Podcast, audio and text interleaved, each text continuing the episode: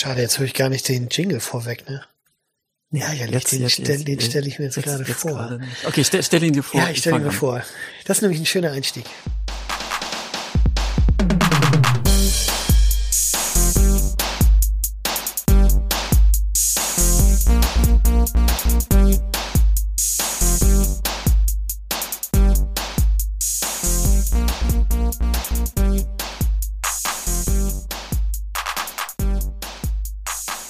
Begrüße euch zu Celebrate Youth, dem Podcast des Museums für Jugendkulturen.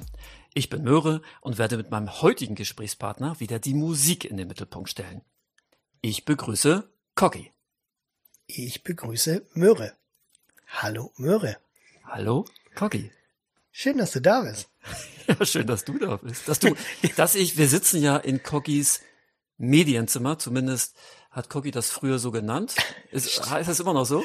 Ja, ich würde sagen, das ist eher unser Wohnzimmer. Aber, aber es stehen auf jeden Fall ein paar Medien in Form von Platten und CDs in diesem Zimmer. Also insofern finde ich, können wir den Namen noch weiter verwenden. Ja, das ist, ja. Für mich ist Cocky ja eine Punk-Institution. Er spielte und spielt in zahlreichen Kieler Punkbands wie Nutcase, Suburban Scumbags oder den Bullen. Um gleich mal eine gute Gesprächsgrundlage zu schaffen, sei noch erwähnt, dass er in meinen Ohren einer der besten und tightesten Schlagzeuger ist, die der Punk in Deutschland hervorgebracht hat.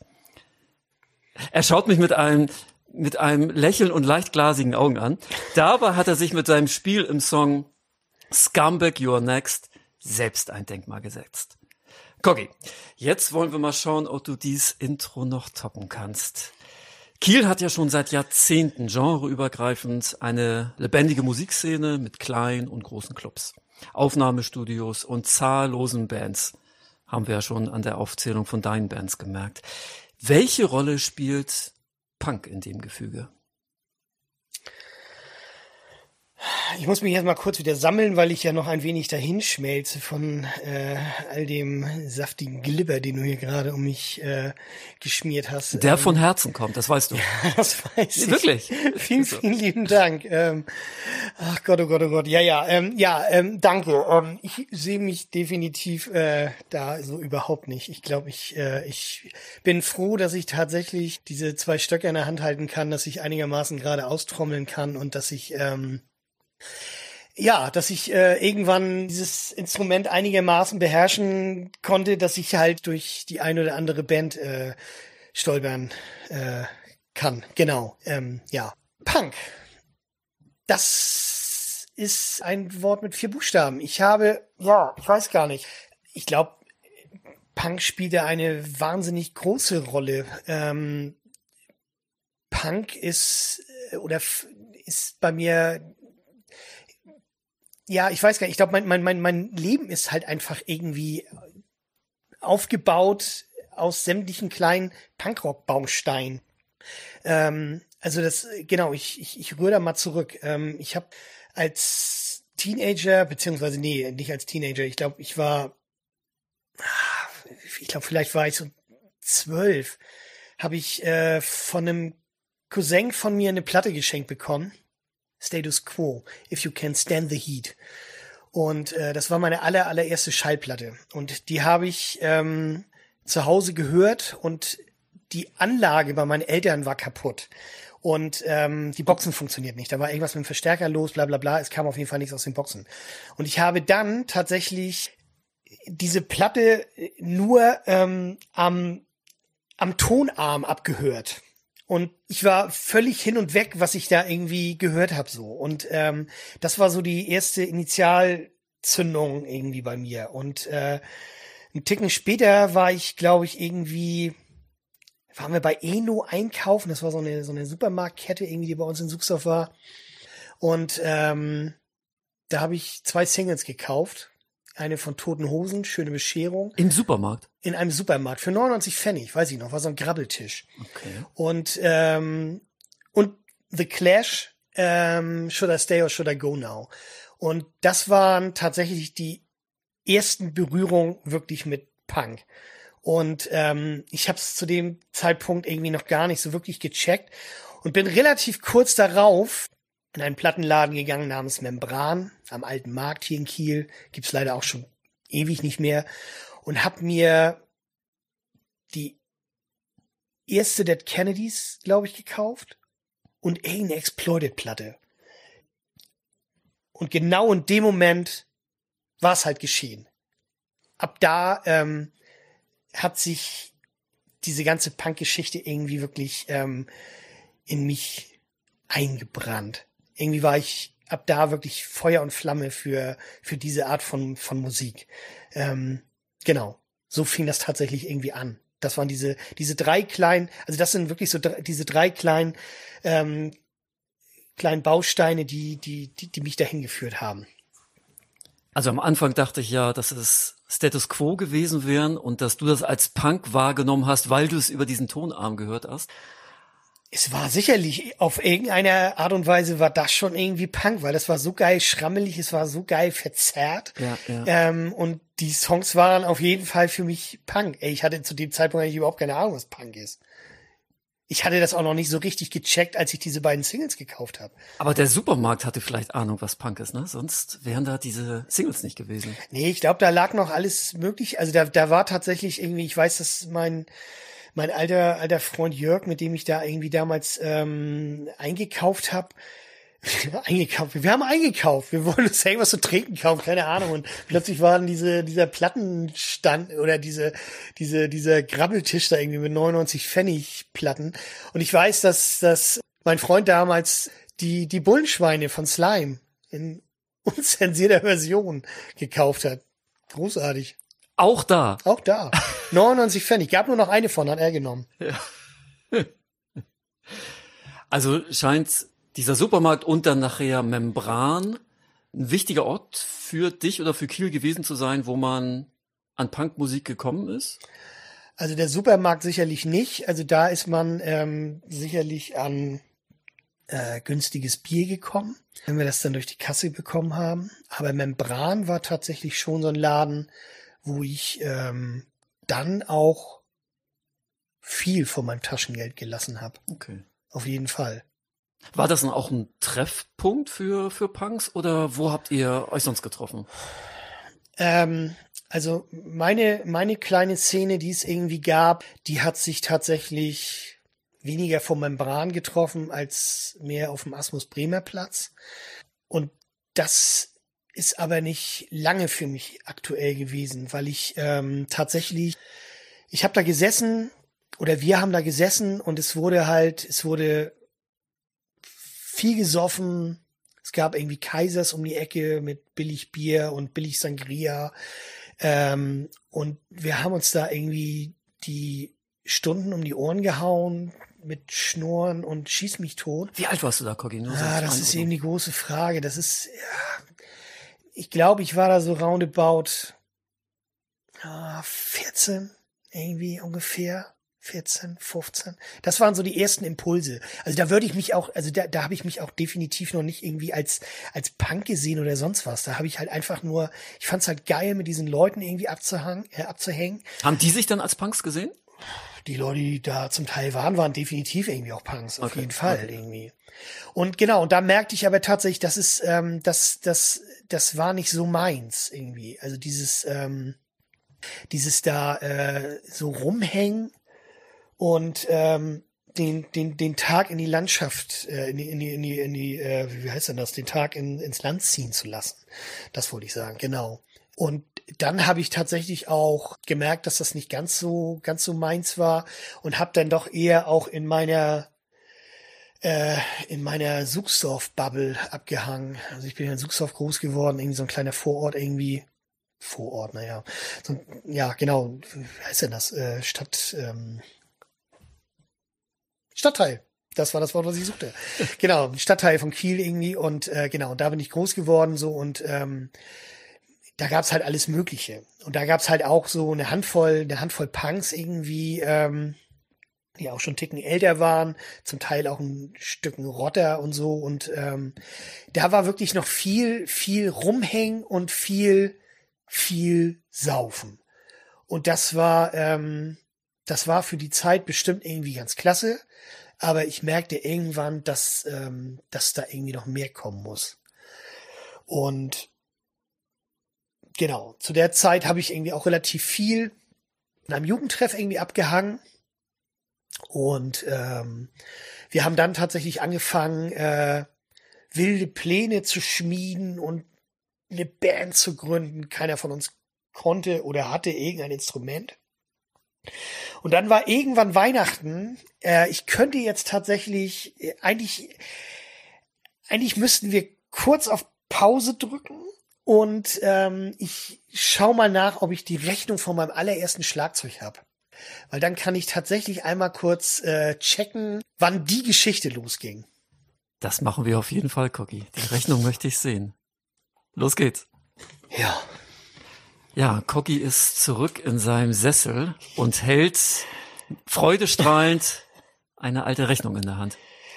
Das ist echt unglaublich geil. Äh, Music Station, beziehungsweise Musikstation.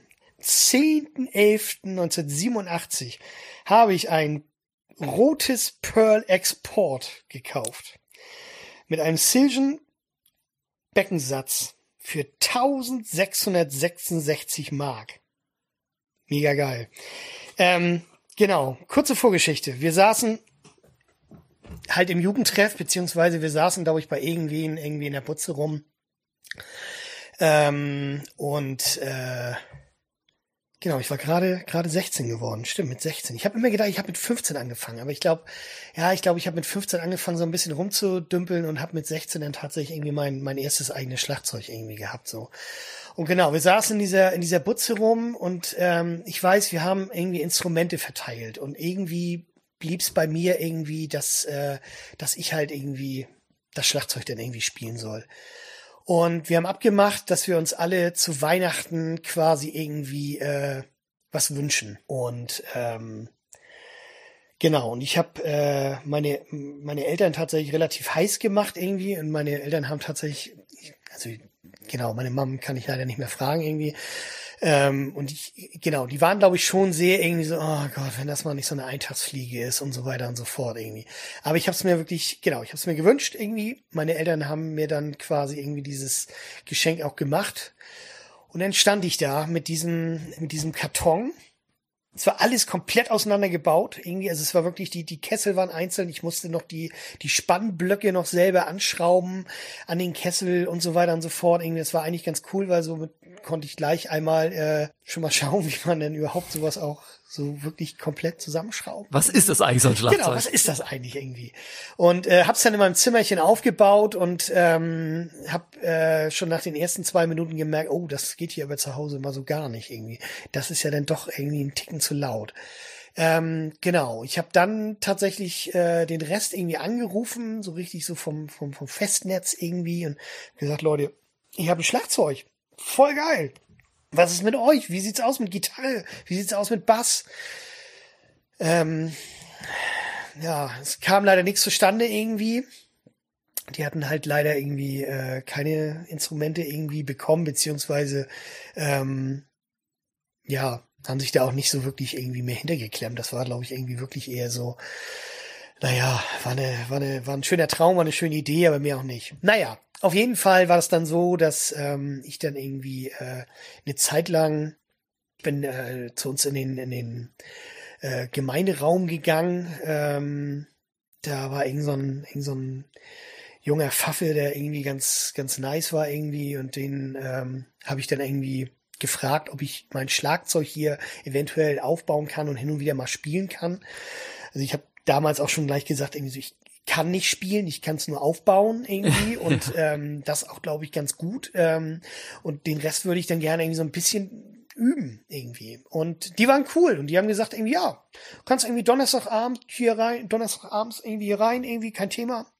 Ähm, kriegst sogar einen Schlüssel irgendwie und dann baust das Ding auf irgendwie und dann trommelst du und nachher musst du das irgendwie dann wieder ins Kaputt stellen. Und dann habe ich da irgendwie meine ersten, meine ersten äh, äh, ja, Trommelübung irgendwie versucht hinzulegen. also hast du irgendwie Lieder nachgespielt oder einfach äh, drauf los? Boah, ich habe alles nachgespielt. Äh, ich habe drauf rumgehauen. Ich habe nichts gecheckt irgendwie. Ja. Und ähm, das Geile war aber tatsächlich, dass da ein anderer Typ auch irgendwie hin und wieder getrommelt hat. Und äh, der kam an und meinte irgendwie, pass mal auf, ähm, ich zeige dir mal, wie ein Viervierteltakt geht. Und ähm, ja, dann habe ich irgendwie vier, vier Vierteltakt geübt und ähm, plötzlich konnte ich jeden Song mitspielen, weil ich halt äh, vier Vierteltakt spielen konnte und hab da Gummi gegeben. Das war mega, mega witzig irgendwie. Und das hat, äh, ich habe echt, ja, natürlich irgendwie. Ich habe gedacht, oh geil, ich sitze demnächst in einem Tourbus und und alles irgendwie. Und es war irgendwie. War ja auch so. Auch, naja, es hat ja noch ein bisschen gedauert. Also es war halt wirklich irgendwie wild und es war definitiv auch irgendwo, es war Punk. Ich hatte keinen Bock auf Unterricht. Das wollte ich irgendwie alles nicht. Das habe ich mich auch tatsächlich zu dem Zeitpunkt hätte ich mich das auch nie getraut, irgendwie irgendwo Unterricht zu nehmen, weil ich wusste, dass das irgendwie alles, äh, nee, das, das, das geht irgendwie alles noch nicht so wirklich. Und irgendwie dann über diese ganze Bubble äh, in Suchsdorf, ich hing dann irgendwann ab, irgendwie äh, mal wieder an der, weiß ich nicht, entweder an der Endhaltestelle oder auf dem Schulhof oder keine Ahnung.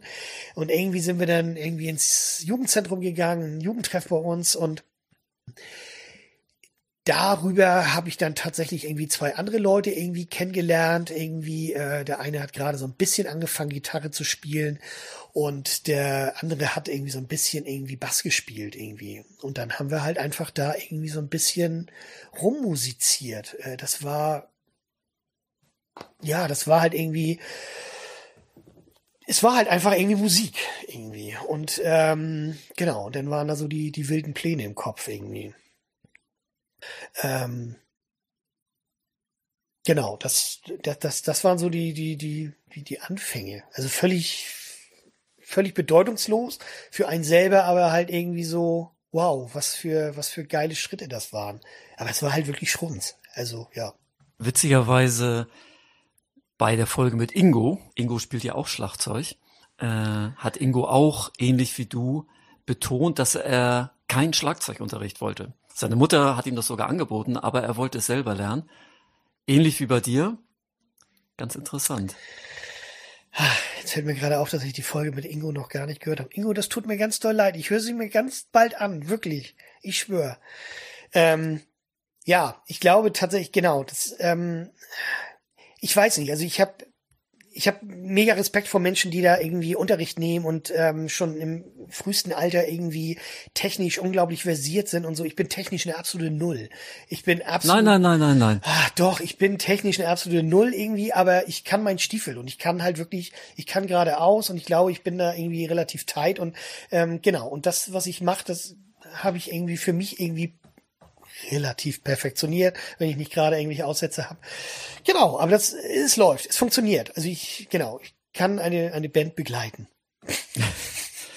Genau, und darüber möchte ich jetzt natürlich noch ein bisschen mehr erfahren. Kannst du uns ein paar von deinen Bands ein bisschen näher vorstellen? Ich habe ja schon einige aufgezählt. Vielleicht sind das auch die, die mich am meisten interessieren, aber erzähl du einfach.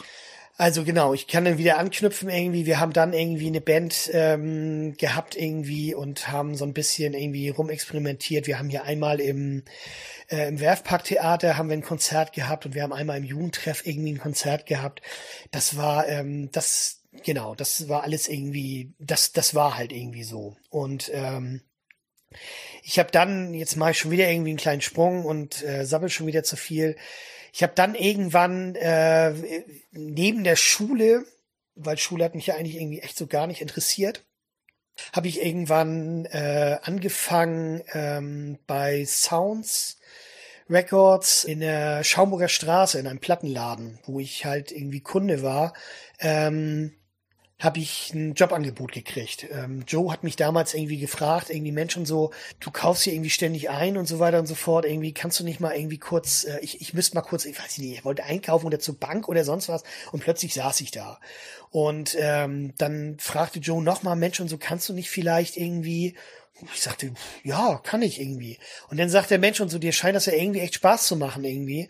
Ähm, hast du nicht Bock, das irgendwie hin und wieder nach der Schule irgendwie zu machen irgendwie? Und gibt auch Kohle. Da habe ich gesagt, pff, ja, geil, irgendwie im Plattenladen arbeiten, das glaube ich echt irgendwie ziemlich, ziemlich cool. Ähm, ja, und so bin ich dann irgendwie da reingerutscht und habe dann irgendwie in diesem Plattenladen gearbeitet und ähm, habe, äh, ich glaube, all mein Geld, was ich da verdient habe, habe ich, glaube ich, wirklich auch sofort immer in Platten irgendwie mitgenommen, irgendwie. Ähm, Du wurdest quasi in Naturalien bezahlt. Ich wurde in Naturalien bezahlt, irgendwie. ja.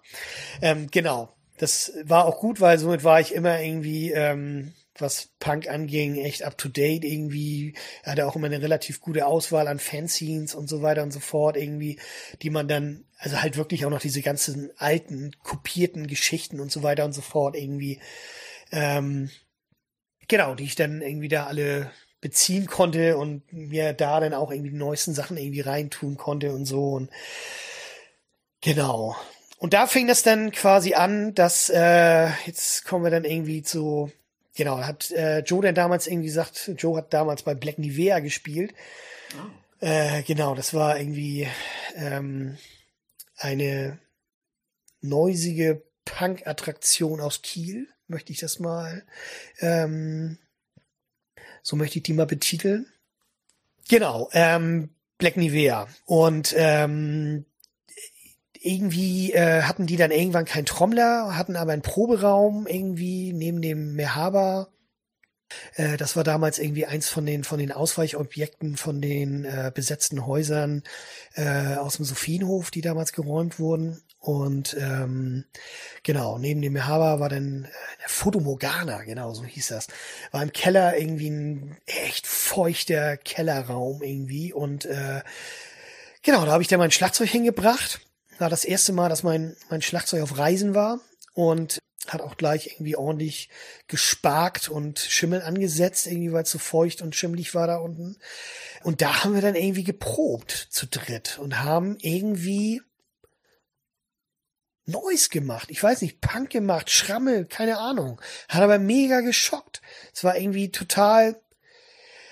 Joe hatte immer eine, eine große Liebe für diese ganzen ähm, Sub-Pop-Bands. Ich weiß, er war auch im Sub-Pop-Single-Club und so und ähm, all diesen ganzen neusigen Kram irgendwie. Ähm, Amphetamine, Reptile Records und sowas und ähm, also wirklich genau, geiler Scheiß eigentlich irgendwie. Und das haben wir so ein bisschen probiert und ähm, wir haben dann auch, ich glaube, ich habe tatsächlich mit, mit, mit den Jungs irgendwie, ich glaube, zwei Auftritte oder so gemacht. Irgendwann kam mal irgendwie ein Anruf, ähm, von wegen irgendwie so, ja, äh, unser, unser Schlagzeuger irgendwie, also die hatten halt eigentlich irgendwie einen festen Schlagzeuger. Ich habe das irgendwie auch alles gar nicht so richtig mehr irgendwie auf Kette. Auf jeden Fall bin ich da irgendwie relativ kurzfristig angerufen worden, ob ich nicht äh, spielen könnte in, in dem Jugendtreff irgendwie Friedrichsort draußen, der jetzt irgendwie leider gerade abgerissen wurde vor ein paar Wochen, Monaten. Naja, und da bin ich dann irgendwie hingefahren. Ich konnte keinen einzigen Song. Joe sagt irgendwie, ist egal, du musst einfach nur spielen, irgendwie den, den, den Rest machen wir. Und ich habe mich da in der Schlagzeug, das war grottig, das war unglaublich schlimm. Aber es war Punk und das war unsere Form von Punk und es hat ja. irgendwie mega geschockt und es hat mich irgendwie total mitgenommen und irgendwie ähm, es war garantiert war das an diesem Abend irgendwie mega peinlich und sonst was irgendwie ähm, aber im Nachhinein sage ich irgendwie das mir lachs, das war Punk und das hat irgendwie, genau, das hat mega Bock gebracht irgendwie. Hattet ihr einen Namen? Ja, wir haben uns da, glaube ich, tatsächlich hat er, der, hat er uns auch, glaube ich, als Black Nivea angekündigt. Ah, ja, also okay. Es war eigentlich, glaube ich, fast alles irgendwie Black Nivea.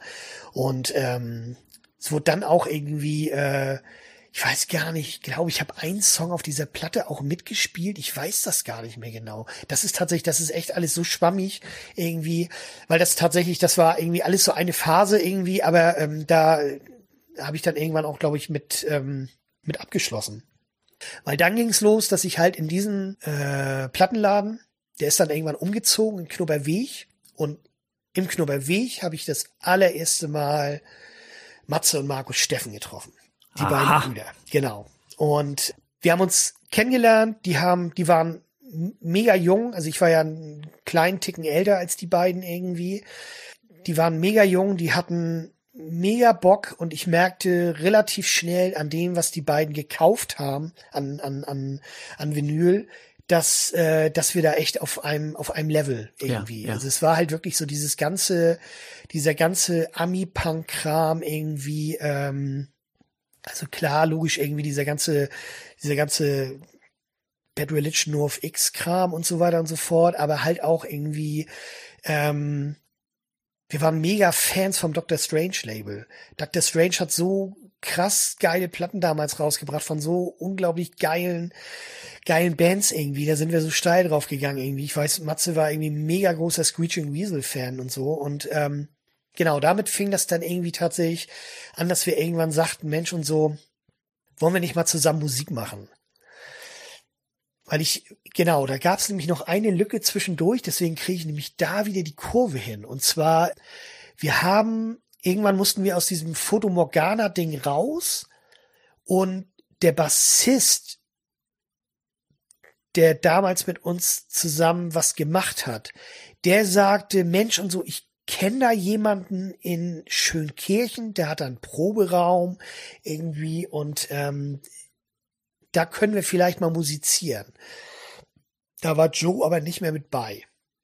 dann sind wir dahin gefahren und haben mit diesem, mit diesem Axel zusammen, glaube ich, Musik gemacht. Ich glaube, so war das. Aber Tilo ist dann auch irgendwann relativ zügig irgendwie wieder raus. Das war irgendwie nur so eine Handvoll. Das war vielleicht ein, zwei, drei Mal. Mehr war das nicht. Und ich hing dann irgendwie mit Axel irgendwie rum. Und ähm, genau. Und dann habe ich tatsächlich gesagt, Mensch und so, äh, ich, ich habe da jemanden, der hat einen Proberaum und so weiter und so fort irgendwie. Ähm, habt ihr nicht Bock, also denn zu, zu, zu Matze und Markus, habt ihr nicht Bock, irgendwie mal mitzukommen? Und dann sind wir da irgendwie zusammen hingeeiert und das war quasi der Grundstein für, für die erste Nutcase-Besetzung. Genau, wir haben da in Schönkirchen, haben wir irgendwie geprobt. Und ähm, genau, und dann ging das irgendwie, ging das irgendwie relativ zackig los, dass wir überlegt haben, irgendwie geil, so schlecht wie wir sind, können wir bestimmt jetzt auch irgendwie eine schlechte Platte aufnehmen. Und haben tatsächlich, ähm, jetzt kommt das erste Mal der Name Ulf Nagel ins Spiel. Ähm, haben Ulf, der damals ein ähm, In welchem Jahr befinden wir uns, Kogi, oh, zur Orientierung? Irgendwann in den 90ern. Wir sind vielleicht, ich sag mal ganz vorsichtig, bei 95. Ganz vorsichtig. Vielleicht waren wir auch bei 94 könnte ja, vielleicht auch sogar 94. Nur zur Orientierung. Ähm, nur zur Orientierung. Ansonsten können ja auch, äh, kann ja auch die, die, die, die Hörerschaft irgendwie, kann das ja in die Kommentare schreiben. Das sagt, Möhre, das sagt man so. In diesem sozialen Medienkram sagt man solche Sachen wie, ähm, Ich ey, höre aufmerksam ey, zu. Ey Leute, äh, schreibt das mal in die Kommis, wenn ihr eine Antwort habt. Ey, das wird total knorke. Ja, ich glaube, so macht man das. Habt ihr gehört jetzt? Boah, schlimm. Äh, Habe ich das jetzt gesagt? Naja, wir können es ja noch rausschneiden. Das ist ja das Coole an diesem Format. Das entscheide ich ja. genau, ich habe genau, ich glaube, es war wirklich 94 irgendwie müsste das gewesen sein. Und dann sind wir, genau, sind wir im Proberaum gegangen, haben dann äh, haben Ulf dazu geholt mit seinem mobilen Studio und haben ähm, dann quasi die die ersten Songs aufgenommen. Ich frage mich gerade, warum wir, wir sind irgendwann zum Mischen nochmal in Emschen Hagen gelandet. Äh, in einem Jugendtreff, da gab es irgendwie jemanden, der ein Studio hatte, damals irgendwie mittlerweile ja ein Kollege in Anführungsstrichen und hat da äh, oder Ex äh, und hat da äh, quasi irgendwie ähm, uns abgemischt. Ich weiß gar nicht mehr genau warum, wofür. Das kriege ich tatsächlich auch nicht mehr ganz genau zusammen. Ich glaube, das rieselt schon so ein bisschen irgendwie bei mir im Kopf. Genau, das war aber dann die erste Single irgendwie mit ähm, die Justin Case ähm, mit äh, mit Axel noch am Gesang und an der, am Bass. Genau. Marco Steffen hat Gitarre gespielt, Matze hat Gitarre gespielt und dann gesungen, später noch mehr gesungen. Und ich habe halt getrommelt. Äh, genau, das ist, ähm, ja, ist halt so eine Single. Habe ich, glaube ich, auch irgendwie nicht mehr gehört. Irgendwie. So, nun frag mal was, sonst ja, also die meisten meiner Fragen bis jetzt hast du schon beantwortet, indem du einfach durchgeredet hast. Geil. Äh, also ich habe äh, für mich für mich ganz entspannt. Ich frage jetzt einfach natürlich nach den Bands, über die ich noch mehr erfahren möchte. Und zwar die nächste Band, wo du Ulf schon erwähnt hast, wäre natürlich die Scumbags. Das erste Mal, wo ich die Scumbags gehört habe, war ja am zweiten Weihnachtsfeiertag 1999 zusammen mit einer anderen Band, die dann prägend für mein weiteres Leben geworden ist. Wir haben an der Hörn haben wir uns getroffen. Und zwar hat an diesem Abend diese Band Turbostart nämlich zusammen mit Stack, einer Hardcore-Band aus Mannheim, ein Konzert gespielt. Und als, also Turbostart als erstes, dann kam Stack. Und dann war das Konzert eigentlich vorbei. Ja, und dann kam die Scumbags auf die Bühne. Ulf leicht derangiert. Ich vermute durch Alkoholkonsum, aber ist jetzt nur eine Vermutung. Ja, und dann haben die Scumbags dann auch ein Konzert gespielt. Das war mein erstes Konzert mit den Scumbags. Du guckst so, als würdest du versuchen, dich zu erinnern. Ich war an dem Abend eventuell dabei. Ähm, also Ulf war dabei, das also daran Ulf, kann ich mich erinnern, weil Ulf, Ulf hat nämlich mein Mikroständer, also ich habe da als äh, Tontechniker gearbeitet. Ulf hat meinen Mikroständer total demoliert und mir dann ein paar Wochen später mein erstes äh, Scumbag-T-Shirt geschenkt als, ja, wie nennt man denn das? Als, als Aufmerksamkeit.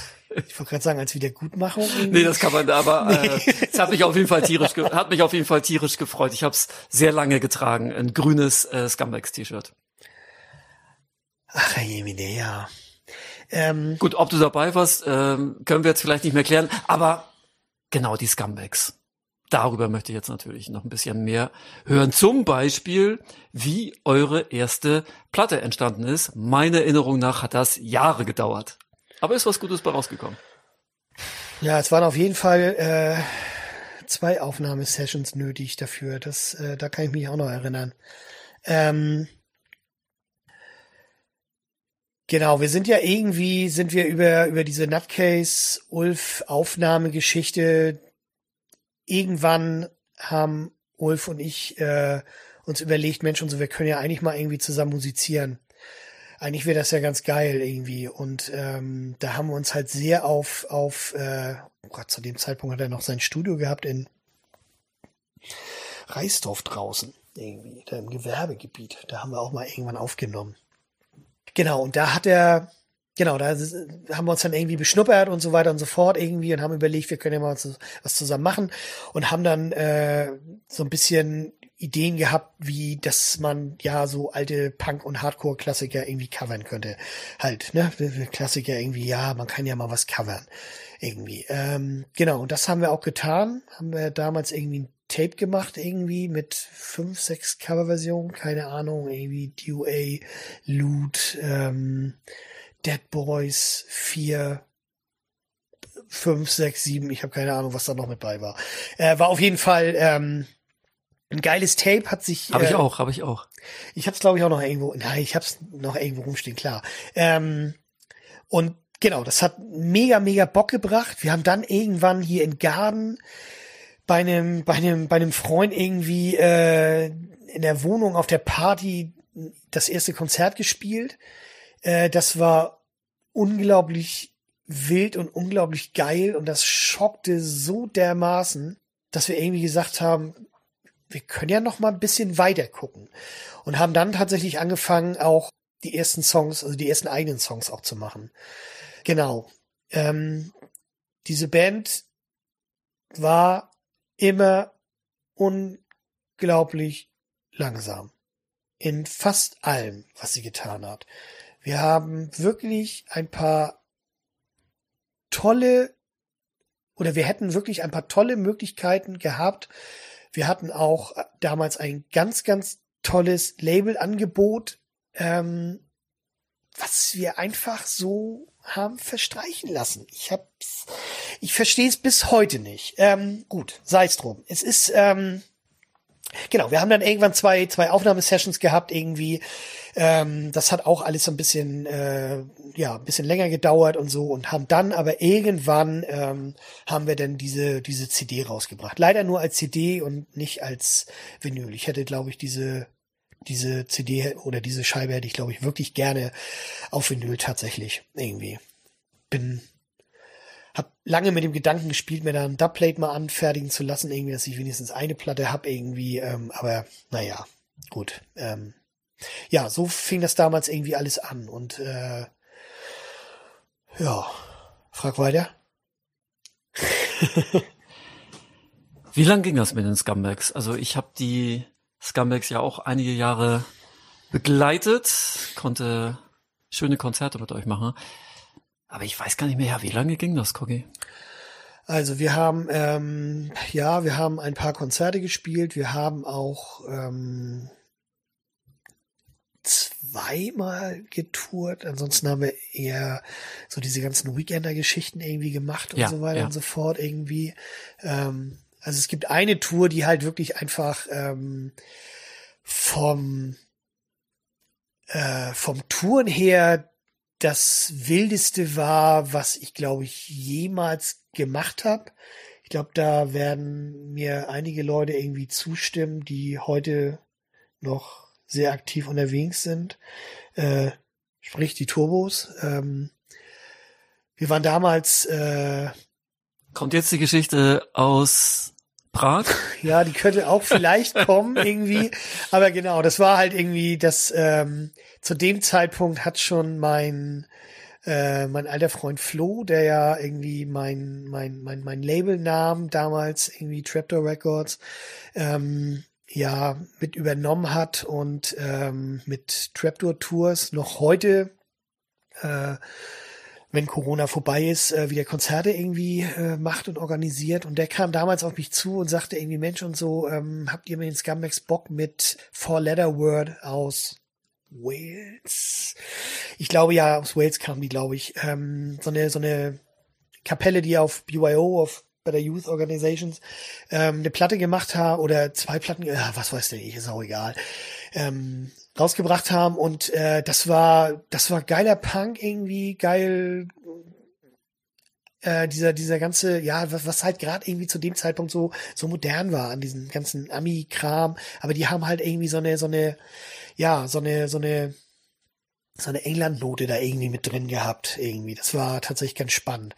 Und ähm, Flo, verbessere mich, falls ich da schon wieder irgendwie Mist sappel, dann darfst du es auch gerne in die Kommentare schreiben. Ich freue mich sehr darüber.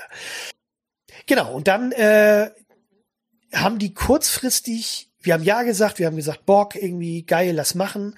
Und dann ähm, wurde die Tour, aber die haben irgendwie die Tour abgesagt, beziehungsweise die haben ihren, ihren Slot abgesagt. Und dann äh, waren wir kurz am überlegen, Kacke, wie machen wir das denn jetzt? Die komplette Tour steht irgendwie, stehen alle Termine und so weiter und so fort. Hauen wir jetzt den Sack, fahren wir alleine? Nö, wir nehmen Turbostart mit. Das sind geile Dudes, irgendwie lass die mitnehmen irgendwie. Und ähm, genau, dann sind wir mit Turbostart, mit einem Ducato von Goliath, glaube ich, glaube ja, und äh, mit der White Light, White Heat, White Trash von Social Distortion sind wir dann irgendwie, weiß ich nicht, 14 Tage oder so, ich weiß gar nicht mehr, wie lang die war, weiß ich nicht, irgendwie, ähm, sind wir dann losgezogen und ähm, alter Schwede, hatten wir einen Spaß im Bus. Wir waren halt alle zusammen in einem Bus. Wir haben uns mega verstanden. Es war irgendwie total nett. Ähm, es, ja, genau. Und wir haben, genau, es gab Konzerte, an die ich mich irgendwie null erinnern kann. Und es gab Konzerte wie zum Beispiel in, in Prag im 007, wo wir dann danach ähm, in ein besetztes Haus äh, gefahren sind äh, zum Schlafen. Genau, was ja generell erstmal überhaupt kein Problem war, weil wir irgendwie so sozialisiert waren und ähm, halt viel in, in, in besetzten Häusern oder in Komplexen irgendwie gespielt haben und da auch immer mega Bock drauf hatten irgendwie und äh, wir kamen da irgendwie an, es war dunkel, es war auch, ähm, ich glaube, diese Tour war im Januar, es war auf jeden Fall Ja, kalt. es war Winter. Ja, ne, es war auf jeden Fall arschkalt. Ähm, und dann sind wir da angekommen, es gab kein Licht und gar nichts, es hat uns dann äh, ein Mensch entgegengenommen. Wir sind die Treppen raufgegangen, da stand ein Eimer mit Nein, ein Topf, Entschuldigung, es stand ein Topf mit undefinier, mit äh, einem undefinierbaren ähm, Inhalt. Ich, wir haben es bis heute nicht rausgekriegt. Ähm, aber dieser Mensch sagte, dass äh, das wäre noch Restessen und wir dürften uns gerne bedienen. Ähm, währenddessen waren schon die Hunde da am Napf irgendwie dran und haben eigentlich äh, da schon irgendwie rausgeschlabbert irgendwie und ähm, die Ratten kreuzten die Wege, was auch erstmal generell alles irgendwie nicht schlimm war. Wir haben dann nichts gegessen, wir waren satt. Wir sind dann in einen Raum geführt worden. Es war komplett stockduster. Wir hatten nur irgendwie eine Kerze und irgendwie Taschenlampen. Damals äh, gab es ja irgendwie noch nicht wirklich Handys und schon gar keine Handy-Taschenlampen. Also somit waren wir irgendwie recht äh, unterbelichtet oder beleuchtet. Ähm, genau, und sind dann in einen Raum geführt worden, wo wir pennen durften. Es gab einen Ofen, der allerdings nicht funktionierte. Es war arschkalt in diesem Zimmer.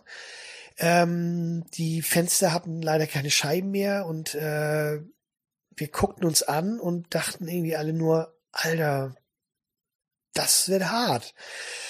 So, dann haben wir unsere Pennbeutel ausgerollt und ähm, ich weiß, ich lag, glaube ich, mit Martin und Roli oder mit Martin und Tobi, das weiß ich gar nicht mehr ganz genau, lag ich auf so einer Klappcouch einer links, einer rechts und ich lag in der Besucherritze in der Mitte und wir waren wirklich so eng aneinander gekuschelt, damit uns irgendwie warm wurde.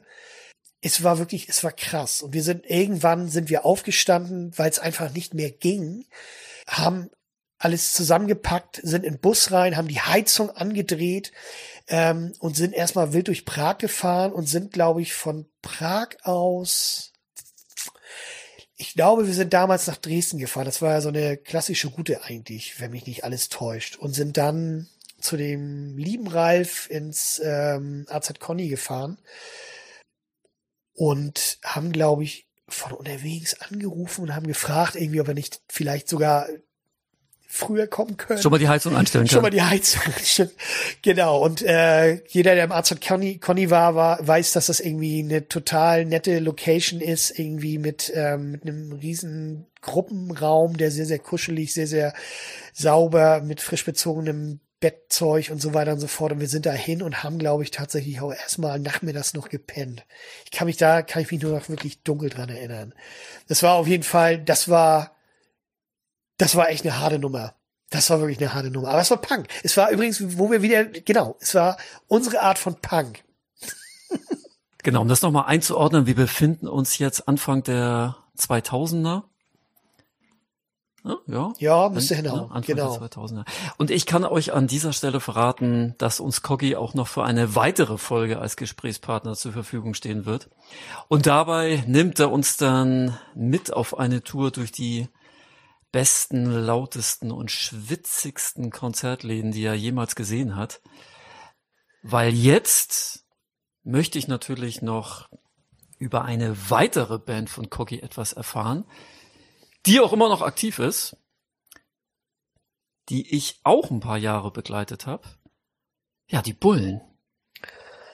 Coggy, was sind denn die Bullen? Ja, was sind denn die Bullen? Jetzt könnte ich wieder ganz, ganz weit ausholen. Ähm, Könntest du, aber du bleibst natürlich hart am Thema. ich bleibe hart am Thema. Es ist eine, es ist eine Band. Ähm, es ist, ähm, ich glaube, mit Abstand die allergrößte Spielwiese, die ich ähm, je hatte, was Musik angeht, ähm, weil es äh, in dieser Band einfach keine, keine Regeln gibt. Ähm, wenn wir Bock haben, eine Ballade zu machen, machen wir eine Ballade, ob wir es können oder nicht. Wenn wir Bock haben, einen 80s Sound per Cindy zu haben, machen wir das halt irgendwie. Äh, manchmal, glaube ich, schießen wir übers Ziel hinaus, was das Musikalische angeht. Und manchmal sind wir noch ganz, ganz weit drunter. Also genau, das ist halt, glaube ich, einfach wirklich, ähm, es ist eine riesengroße Spielwiese, wo wir uns nie großartig ähm, irgendwelche, irgendwelche Regeln irgendwie vorschreiben. Das dürfen wir nicht, das ist nicht punk genug oder irgendwie, Gott, oh Gott, das können wir jetzt echt nicht machen und so. Das geht, das geht wirklich nicht. Was sollen die Leute denken? Bla bla bla. Also das ist, ähm, nee, das ist erstmal, das ist erstmal das Musikalische. Und ähm, das zweite ist halt einfach, ähm, genau, dass die Bullen halt die Bullen sind, ähm, weil wir halt das Gefühl haben, dass die Bullen manchmal einfach ähm, ihren Gedanken freien Lauf lassen müssen. Einfach mal ein bisschen raushauen müssen, was die Bullen eigentlich so alles äh, anstellen und verzapfen. Es ist halt wirklich ein. Du meinst jetzt damit die Polizei? Ja, ja, genau. Also es ist im Grunde, wir versuchen das einfach so ein bisschen irgendwie, so verstehe ich es jedenfalls immer, äh, einfach nochmal so ein bisschen zu spiegeln irgendwie. Und ähm, Kritik zu üben. Äh, ja, genau. Das ist äh, quasi unsere unsere Form von von Kritik. Und ähm, wir verpacken das halt in ähm, wie soll man das sagen? Also es ist halt ähm, ja, es ist einfach eine Rolle, in die wir schlüpfen und ähm, weiß ich nicht, nenn es, nenn es Kunst? Weiß ich nicht, nenn es Punk? Wir waren ja vorhin bei Bullenschweine von Slime. Hattest du erwähnt, die Single. Ja. Das ist ja auch Kritik. Künstlerisch ein anderer Ansatz. Das stimmt. Das stimmt. Ähm, genau, für die, für die Zeit war das irgendwie vielleicht genau die richtige, die richtige Form. Ähm, für, für uns ist es heute tatsächlich, genau, die, die, die elegantere Version, ähm, Kritik zu üben. Und äh, wir sind auf ganz, ganz viele Sachen pisst, keine Frage. Ähm, aber wir versuchen sie, oder vor allem Hannes versucht sie textlich so umzusetzen, dass es zum Denken anregt. Genau, das ist, glaube ich, das, was wir, das, was wir, was wir möchten. Und ähm, ich finde es immer schwierig, äh, genau, das ist, ähm, ich, ich, also weiß ich nicht. Ich, einige würden das vielleicht als Comedy betiteln, andere würden das irgendwie komplett wieder als Quatschkapelle betiteln. Ähm, ich, ich weiß es immer nicht. Ich, ich weiß auch, also ich finde es spannend, was andere Leute drin sehen. Ja. Ähm, was, was sie auch darüber denken und so weiter und so fort irgendwie. Und ähm, ich bin da auch immer sehr, sehr offen und finde diese Kritik auch sehr, sehr spannend. Also zu mir kommen, können Leute immer gerne kommen und sagen, Alter, weißt du, das geht gar nicht. Das ist wirklich Rotz, was ihr macht. Dann kann ich nur sagen, irgendwie, ja, das ist vielleicht so. Das mag sein. Ähm, genauso können sie kommen und sagen irgendwie so, ey, also mit den Texten kann ich echt nichts anfangen.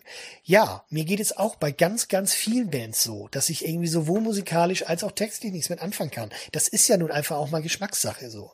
Und ähm, wir haben uns damals irgendwie zusammengefunden und haben irgendwie ähm, einen gemeinsamen Vibe gefunden, dieses, dieses Thema irgendwie in Angriff zu nehmen. Und tatsächlich da einfach auch mal ein bisschen genauer hinzugucken, so genau wie wir gerade können irgendwie, weil wir sind ja nun mal keine, keine, keine Vollzeit, keine Vollzeitband, sondern wir machen das irgendwie alle neben unserem, neben unserem ganz alltäglichen Bums irgendwie. Und ähm, genau.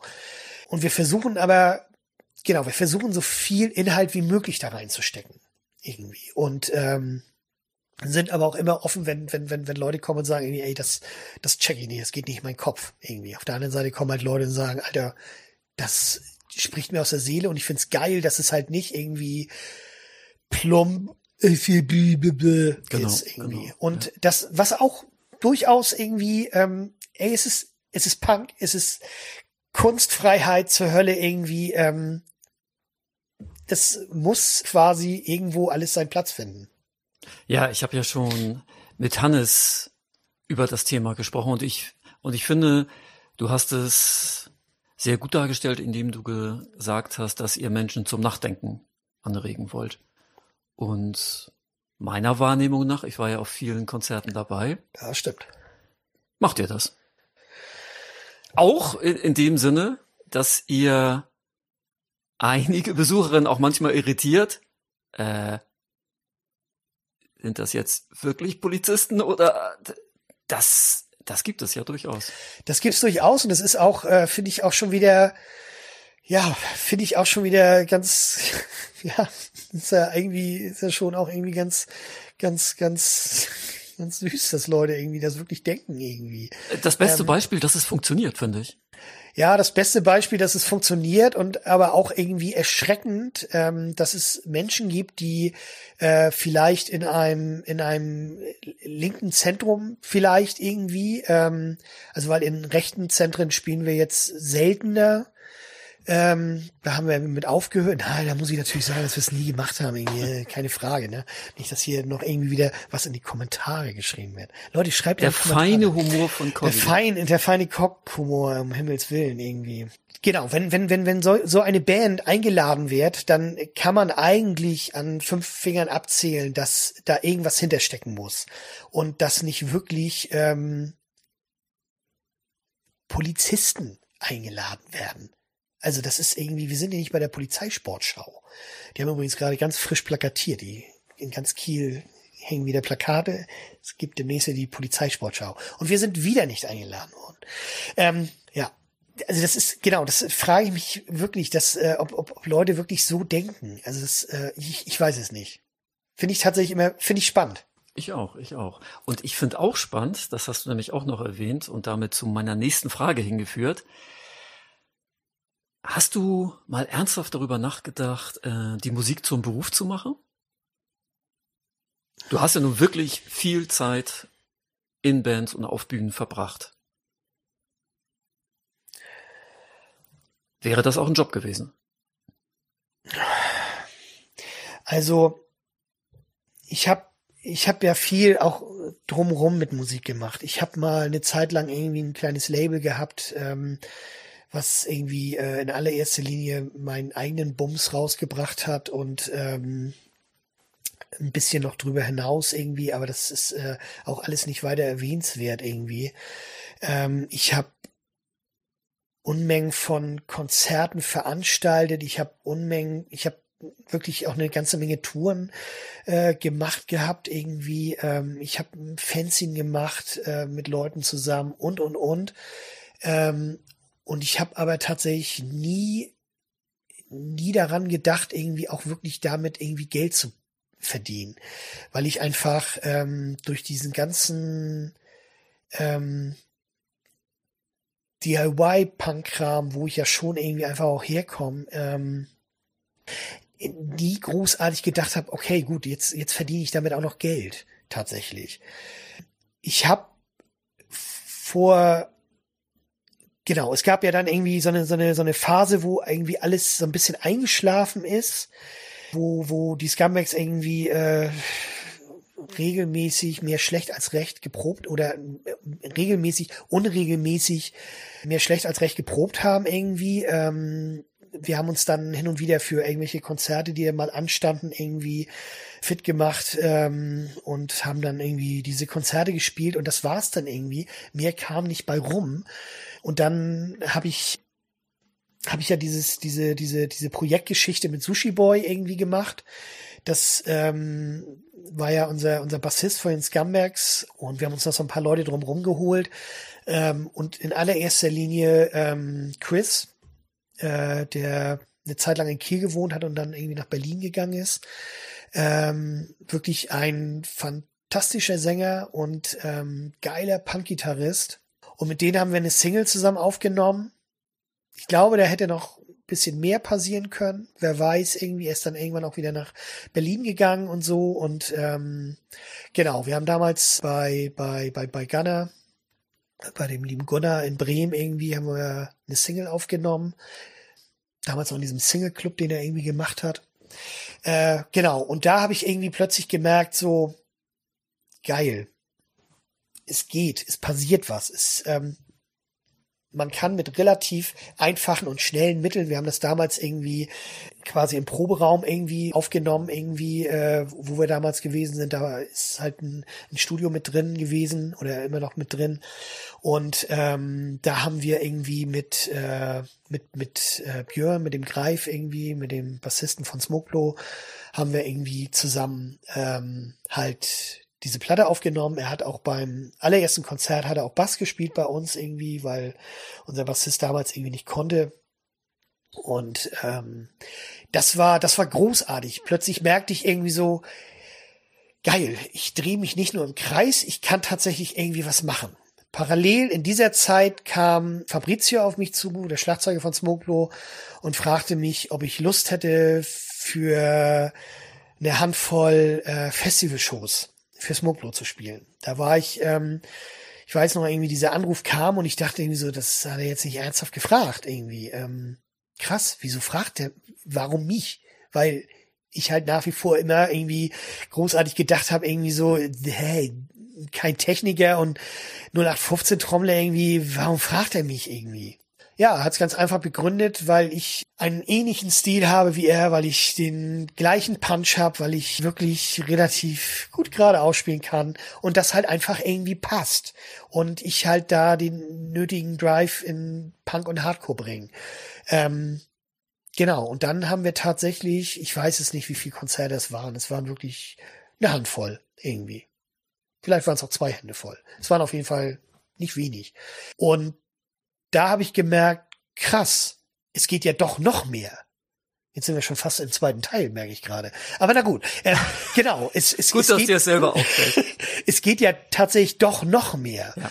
Und ähm, das waren dann halt auch so die ersten Sachen irgendwie, wo, wo ich halt das erste Mal entlohnt wurde für, für meine Arbeit. Ja, ja. Und äh, genau, und ähm, da, äh, da habe ich gemerkt, es, es passiert was, es geht was. Wie war eigentlich die Ausgangsfrage?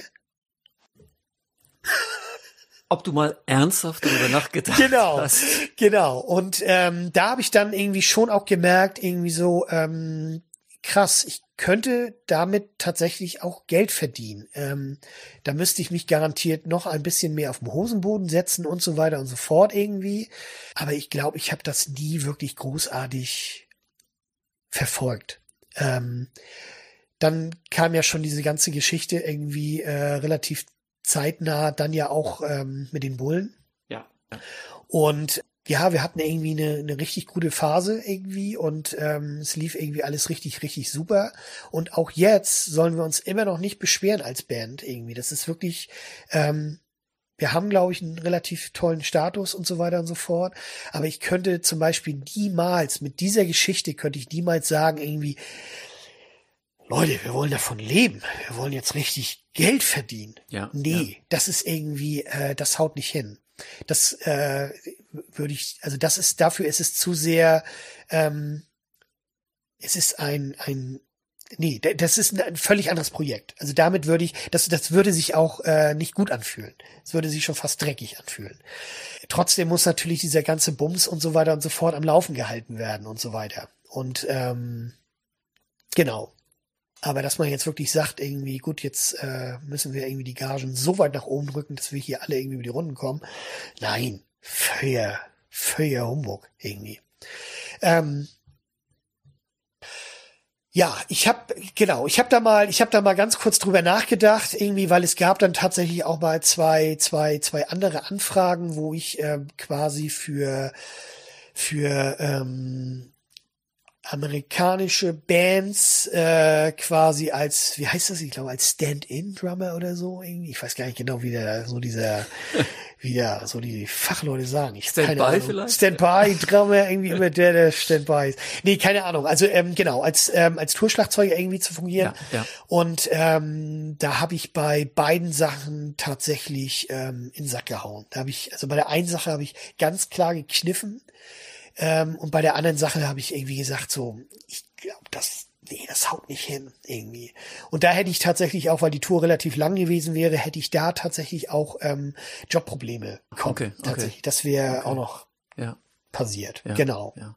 Ähm, und jetzt, Mann, ich bin jetzt gerade 50 geworden im März, irgendwie das Ding ist durch. Auch schon, Cocky. Auch schon. Auch schon. Auch schon. Auch schon. Genau, und deswegen, ähm, ja, deswegen wird Punk jetzt wieder ganz groß geschrieben. Wir sind wieder bei dem Wort Punk. Genau, und deswegen passt das auch wieder ganz gut, wenn wir jetzt zum Abschluss der Folge kommen und du mit 50, ja, mit 50 kannst du diese Frage dann schon sehr gut beantworten. Wie sehr hat Punk dein Leben geprägt? Absolut toll. Ähm, Punk hat dafür gesorgt, dass ich nicht abkacke, weil ich, ähm, ich habe viele, viele von meinen alten Freunden, Bekannten, Weggefährten, Menschen, die mich begleitet haben, ähm, sind entweder an Drogen zugrunde gegangen, gestorben, im Knast gelandet und so weiter und so fort. Und ich habe tatsächlich als ich mit 18 meinen ersten Leberschaden hatte, ähm, habe ich gemerkt, okay, da muss noch was, da, da muss noch was kommen. Das kann nicht sein, dass jetzt irgendwie, äh, dass, dass, dass, dass, dass Alkohol jetzt das Ding irgendwie schlechthin ist so. Und ähm, Genau, und dann hat diese ganze, diese ganze Punk-Geschichte und ähm, Hardcore und ähm, auch diese, diese Welle von, von Straight Edge und so weiter und so fort irgendwie hat mich nie davon abgehalten, nicht wieder zu trinken. Ich liebe bis heute Eierlikör. Ähm, aber tatsächlich, äh, und ich habe mir auch tatsächlich neulich mal unglaublicherweise eine ganze Flasche Wein reingekegelt. Ähm, das habe ich auch ewig nicht getan irgendwie. Ähm, aber nichtsdestotrotz irgendwie ähm, lasse ich äh, zum größten Teil die Finger davon und ähm, da hat Punk ganz, ganz doll Schuld dran. Da hat Hardcore ganz, ganz doll Schuld dran. Da hat diese ganze, diese, diese, diese ganze Bubble, mit der ich irgendwie abhing und so weiter und so fort. Also ich habe das Gefühl, dass, ja, das, das klingt so, oh, das klingt so äh, total affig und Panne, aber irgendwie mein, mein ganzes Leben besteht aus Punk. Das merke ich halt immer und immer wieder. Es ist in, in allem irgendwie, was ich, was ich tue und mache, irgendwo finde ich immer wieder dieses dieses Punk-Ding. Ich habe ja irgendwie, ich habe ja im, im, März irgendwie, also ich feiere mein Leben lang schon irgendwie Fahrrad irgendwie. Und ich habe aber im März irgendwie angefangen mir so so ein, so ein Sportrad zu, zu holen, weil ich irgendwie ähm, gemerkt habe, dass äh, Corona doch mehr mit mir macht, als ich gedacht habe und war da echt so ein bisschen rumstruggeln und ähm, habe mir dann irgendwie ein Sportrad gekauft irgendwie. Ähm, und ähm, der erste Aufkleber, der auf, auf dieses Rad kam, war halt irgendwie Cycle Punks zack, irgendwie, irgendwie, warum, warum muss ich unbedingt irgendwie, warum muss ich sogar das noch irgendwie in Verbindung bringen? Weil einfach sich mein ganzes Leben einfach um Punk dreht. Also es ist halt irgendwie, äh, ich bin nicht der, der irgendwie ähm, die ganze Zeit irgendwie, ja, äh, guten Tag, irgendwie, mein Name ist Cock, ich äh, bin Punk. Nee, das, nee, das nicht irgendwie. Und ich habe es auch nicht in meinem Lebenslauf stehen und so weiter und so fort irgendwie. Ähm, aber schon, es ist tatsächlich, ähm, ja, alles, was ich irgendwie, also guck dich um in meinem Medienzimmer. Me genau, es ist tatsächlich, es ist alles irgendwo Punk. Alles. Und genau, das ist das, was mich immer wieder auffängt. Das ist das, was mich immer wieder hält. Ähm, ich bin musikalisch unglaublich breit gefächert. Nach wie vor eine meiner allerliebsten All-Time Fave Bands ähm, ist Huey Lewis and the News und auch Beastie Boys irgendwie. Ich habe Beastie Boys begleiten mich ebenfalls seit den 80ern. Ich weiß noch, wie mich damals das allererste Album von denen wirklich irgendwie gekickt hat und ich gedacht habe, Alter, geil, geil, was die da irgendwie machen irgendwie. Und genau, ich äh, höre ganz, ganz viel schräge Sachen irgendwie. Ähm, okay, nicht so schräge wie Ingo, aber ähm, halt schon sehr, sehr schräge. Und äh, genau, oder sehr weit breit gefächert. Und das ist auch gut so und schön so. Äh, weil das ist nämlich für mich Punk, dass ich machen kann, was ich will. Ich möchte einfach, genau. Es gibt ein paar Regeln, an die ich mich halten muss. Klar, ist halt nun mal so irgendwie. Ähm, und äh, wenn ich einen Berg runterfahre, muss ich irgendwann bremsen. Das ist eine Regel, die man irgendwie einhalten sollte. Irgendwie. Ähm, Ansonsten kann es halt irgendwie vielleicht auch in die Hose gehen, weiß ich nicht. Genau. Und deswegen ist irgendwie so alles, alles ist irgendwie so Punk. Ich benutze den Ausdruck, glaube ich, unglaublich selten. Aber gut, dass ich mal gefragt habe. Ja, aber ich benutze ihn, glaube ich, schon irgendwie. Genau. Wie ist das für andere Menschen? Wirkt Punk deiner Wahrnehmung nach auch in die Gesellschaft hinein? Oh, Jetzt kommen die wissenschaftlichen Fragen. Ja, die, die kommen zum, die kommen zum Schluss. Ah. Also ich glaube mal, dass das, äh, also äh, Punk ist ja schon unglaublich gesellschaftsfähig geworden und auch sehr angepasst. Und ähm, was stellenweise, glaube ich, irgendwie auch unangenehm ist, aber was, glaube ich, einfach auch völlig normal ist, weil es ähm, auch mit der Rockmusik so geschehen ist irgendwie und ähm, Hip-Hop ja im Grunde auch irgendwie. Und ich glaube, kann man das noch, noch breiter fächern. Ähm, ich glaube ja, äh, ich kann das nur, glaube ich, gerade nicht so richtig beantworten. Also fallen dir vielleicht irgendwelche Inhalte oder Werte des Punk ein, die sich jetzt auch im Mainstream widerspiegeln? Du meinst nicht musikalisch, ne? Du meinst schon richtig, du meinst schon. Ich meine kulturell zum Beispiel, ja nicht nur im Punk, aber besonders im Punk, der DIY-Gedanke. Ja, also dieser ganze, wenn man überhaupt sagen kann, kommt dieser DIY-Gedanke überhaupt aus dem Punk? Also das ist ja noch so eine Frage. Also ich, äh, ja, klar, genau. aber er ist also, auf jeden Fall im Punk wie in anderen Jugendkulturen halt auch ganz wichtig. Sachen selbst in die Hand nehmen, kreativ sein, genau. selbstbestimmt hab, sein. Genau. Ich habe neulich, das war ganz spannend irgendwie. Also ich, ich, ähm, ich arbeite ja in der offenen Mädchen- und Jugendarbeit und ähm, ich habe neulich ähm, tatsächlich mit äh, mit einem Jugendlichen gesprochen und ähm, hin und wieder spreche ich halt auch mit Jugendlichen mal. Äh, und hab in dem Job sicherlich ganz nützlich. Es ist manchmal ist es wirklich ganz nützlich. Auf jeden Fall genau. Ich habe ähm, da habe ich von von ähm, von dem von dem Fanzine oder von dem Heft, was es damals äh, in den in den 90ern gab, ähm, Book Your Own Fucking Life. Ähm, was nachher ja irgendwie äh, über über Plastic Bomb, glaube ich, äh, ich glaube die Plastic Bomb Leute waren das, die das irgendwie damals äh, in Deutschland rausgebracht haben, Buch dein eigenes beficktes Leben, ähm, wo halt Unmengen von Adressen, von, von Clubs, von selbstverwalteten, selbstverwalteten Jugendzentren, von ähm, Schlafplätzen, ich glaube auch Bands und so weiter und so fort waren einfach drin. Ähm, und äh, klar, heute mit Google irgendwie alles nicht mehr nicht mehr nützlich so, aber dieser Jugendliche war so geflasht davon, dass es ein Heft gab, ähm, und, und, und wir uns hingesetzt haben und gesagt, okay, gut, wir spielen irgendwie in, in, in, in Stuttgart. Ähm, wo können wir denn am nächsten Tag von der Route her am schlausten spielen und ähm, wo kann man denn irgendwie gut schlafen und so weiter und so fort irgendwie und du hast dieses Heft rausgeholt oder dieses dieses Büchlein und hast halt durchgeblättert und hast halt einfach geguckt und du hast halt einfach Leute angeschrieben damals angerufen per Festnetz und auf dem AB geschnackt und so weiter und so fort und halt einfach irgendwie, ähm, genau, dir da irgendwie selber was zusammengebucht. Ähm, will sagen, ähm, der Jugendliche war hin und weg und fand das irgendwie total, total krass, wollte auch dieses Teil unbedingt nochmal sehen irgendwie. Da sagst du was, die muss ich mir auch noch raussuchen, die Heftchen. Ähm, und äh, genau, und äh, jetzt ist mir aufgefallen, dass ähm, während der während Corona gibt's halt oder gab's halt gerade so aus diesem ganzen ähm, Social Media Auftritten von Jugendtreffs und so weiter und so fort gab's ganz, ganz viel so DIY-Geschichten. Ja, ja. Die haben's leider immer alle Die-Geschichten genannt. Das fand ich unglaublich unangenehm. Ja, wir haben wieder ein, wir haben wieder ein ganz tolles Die-Video gemacht, wo ich immer gedacht habe, so, okay, zeigt ihr jetzt den Jugendlichen, wie man stirbt oder was macht ihr da? Ähm, nein, das hieß halt einfach Die bei denen. Oh, ich finde, oh, ich kann es gar nicht aussprechen. Genau, und da waren halt wirklich ganz, ganz viele DIY-Geschichten bei irgendwie, wo ich gedacht habe, so krass, da, da findet sich das irgendwie wieder irgendwie. Ja. Das kommt halt irgendwie wieder so. Und halt auch so mit, mit, mit T-Shirts selber bedrucken.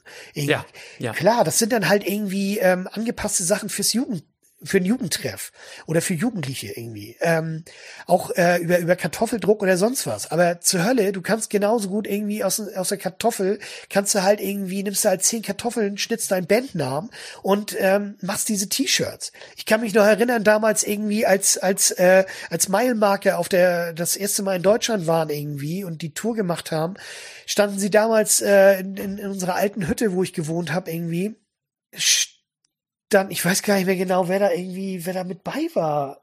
Auf jeden Fall standen die bei mir in der Wohnung mit, äh, mit, mit, mit Ingo, glaube ich, zusammen. Ähm, wahrscheinlich. Und wahrscheinlich. Könnte auch Goli gewesen sein. Ähm, auf jeden Fall ähm, brauchten die halt T-Shirts. Und die kamen halt irgendwie mit der Folie an und sagten irgendwie so, Mensch und so, ähm, du, du, du druckst T-Shirts?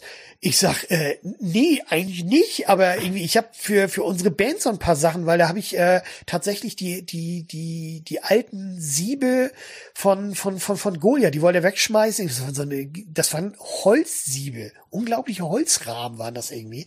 Ähm, ganz schlecht bespannt und so weiter und so fort irgendwie, aber es ging halt alles. Und den ganzen Kladderadatsch habe ich halt mit nach Kiel genommen. Ähm, und äh, inklusive äh, noch alter Farbe und Rakel und so weiter und so fort. Hab mir dann noch ein paar Sachen besorgt irgendwie.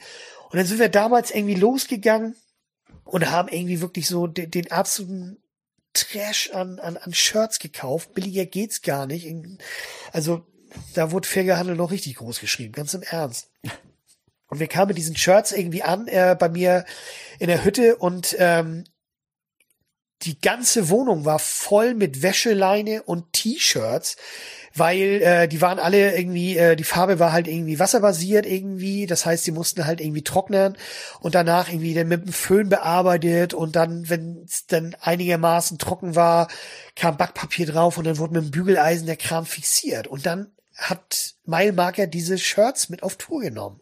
Wo ich gedacht so, Alter, wie krass irgendwie. Und die das haben sie für, für, ein, für ein Abel und ein Ei verkauft. Ja, Aber es war ja, Punk, ja, genau. Ja. Und das ist halt irgendwie, genau, und das ist halt auch irgendwie Punk, dass halt mit Kartoffeldruck irgendwelche Shirts in, in, in Treffs bedruckt werden. Ja, ja. Ähm, genau. Und äh, da findet sich das auf jeden Fall irgendwie schon wieder. Und es findet sich ja leider auch immer mal wieder irgendwie, ich habe neulich gerade, ist gar nicht so lange her, äh, irgendwie auf YouTube irgendwie so eine blöde Werbe, so, so, eine, so eine Werbung gesehen von, von irgendeinem, so war glaube ich irgendein so Auto oder so, ich habe keine Ahnung. Auf jeden Fall, ja, lief da auch irgendwie, was war denn das? War das Bad Religion oder so?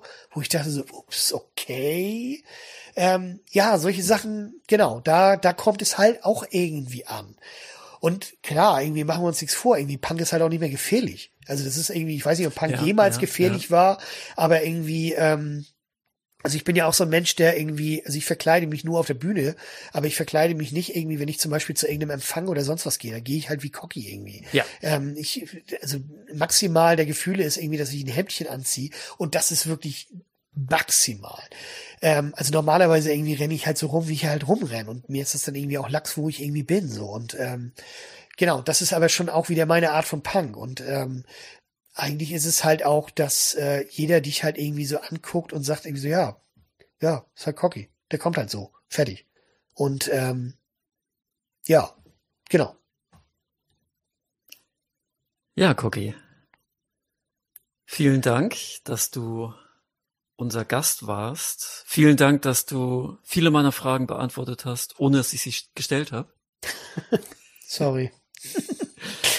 Vielen Dank. Ähm, ey, ich hab zu danken, ey, dieser, das macht mir mega Spaß und äh, vielen, vielen Dank. Und ähm, ey, tatsächlich wünsche ich euch ganz, ganz viel ähm, geile neue Podcasts und ähm, ich hoffe, dass äh, auch tatsächlich äh, dieses Museum, was ihr ja irgendwann mal vorhabt, ja, dass ja. das halt tatsächlich auch ähm, genau, da freue ich mich halt richtig, richtig dolle drauf. Ich irgendwie. mich auch, ich mich auch, ja. Ist schon jetzt eine sehr schöne Vorstellung, äh, wenn ich mir die Bilder im Kopf ausmal. Das glaube ich. Ja, wenn wir dann beide durchs Museum gehen, das wird schön. Ja, mit Canapés und äh, Sektflöte. Aber erstmal machen wir ja auch noch eine zweite Folge. Das stimmt, juhu. Ich freue mich sehr. Ich mich auch. Wenn ihr uns zustimmen wollt, wenn ihr Widerspruch habt, dann meldet euch unter celebrateuse at jugendkulturmuseum.de. Weitere Informationen über das Museum und die Themen von Celebrate Youth findet ihr auf unserer Seite jugendkulturmuseum.de. Werde Teil des Podcasts, bringt Themen ein, stellt uns Fragen. Wir freuen uns auf alles, was kommt und vor allem auch auf die nächste Folge.